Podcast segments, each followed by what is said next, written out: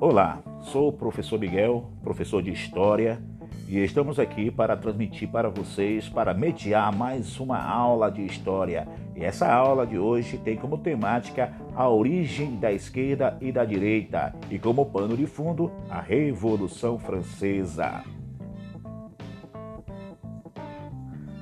Historicamente falando, a ideia de direita e de esquerda na política nasce durante a Revolução Francesa.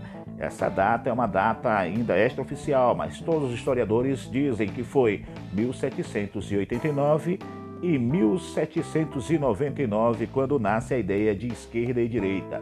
Nesta época, os extremistas jacobinos que se representavam ou que representavam a parcela da sociedade menos rica, menos rica daquele tempo, né? Eram chamados de burgueses, era chamada de burguesia. Se sentava ao assento ao lado esquerdo do salão da Assembleia Nacional Constituinte. A elite não queria se misturar aos populares e se assentava à direita. Então surge a ideia de esquerda e de direita.